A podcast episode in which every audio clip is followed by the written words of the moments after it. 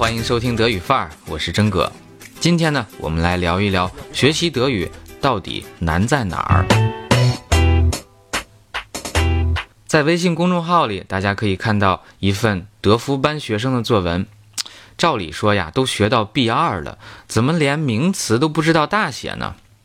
我也惊讶于自己 A 一班的学生，从语音课。哎，就自行能够总结出名词的特点，但是呢，快结课的时候仍然会出现名词小写的低级错误。至于句首字母不大写，句末没有句点儿，更是比比皆是。所以我想啊，这个学习德语恐怕最难的是改变习习吧。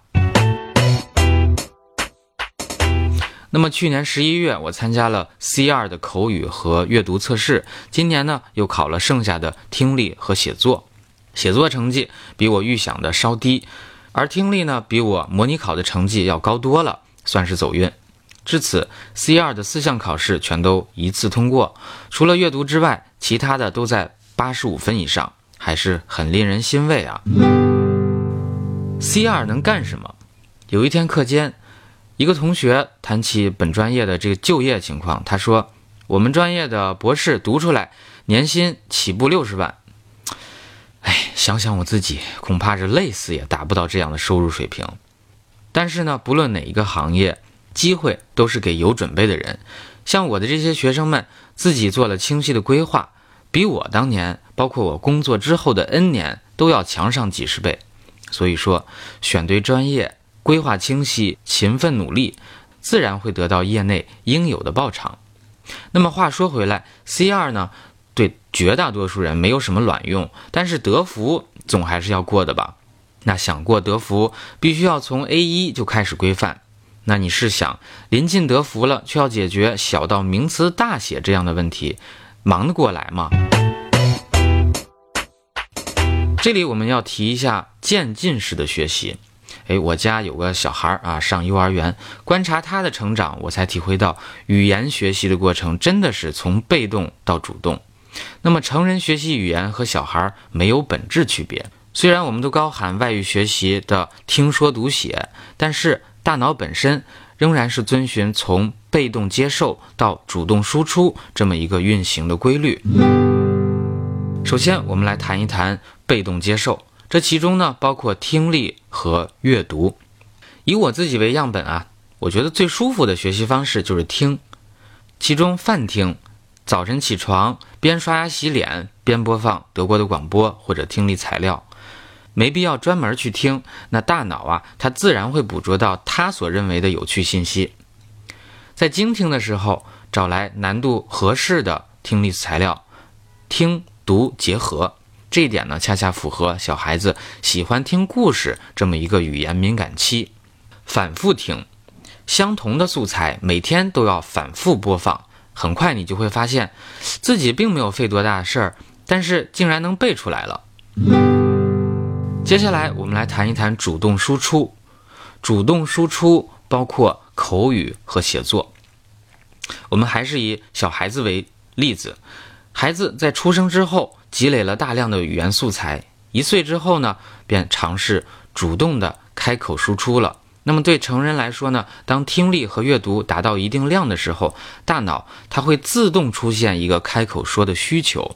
那么请大家顺从这个需求。进阶要求，也就是说，在保持语言学习的兴趣的同时，我们还要严格的遵循下列的要求或者建议。那在听力这个环节呢，呃，我就不再赘述了。阅读，阅读是学习外语的基本功。那么从句子到篇章，理解的关键是知晓语法。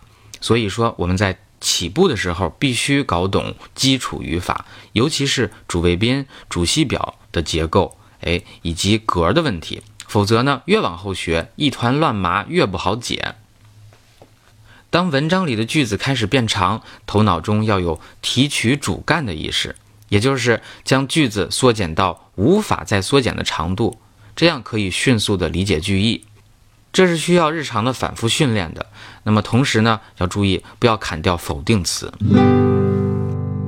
那么接下来我们来聊一下口语。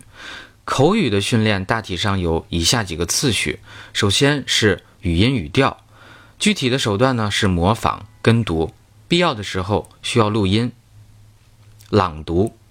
在做听力的时候是跟读，而阅读完文章之后要朗读。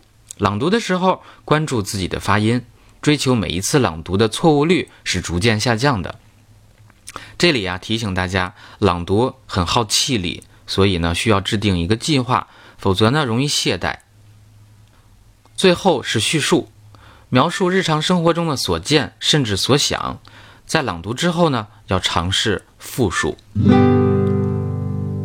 那在临近结束的时候呢，我们来谈一谈啊，执行难度最大的写作。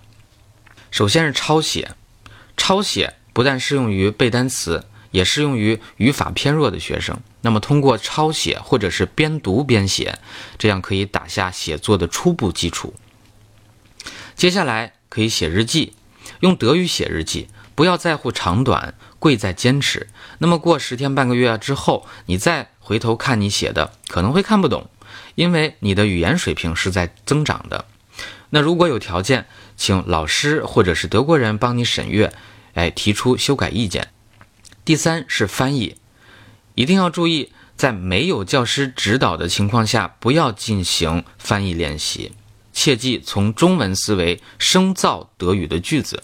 那么，当你达到 B 一水平的时候，可以参考中国对外翻译出版公司的《德语一日一题》，或者是字面有售的权威图书进行简单的翻译练习。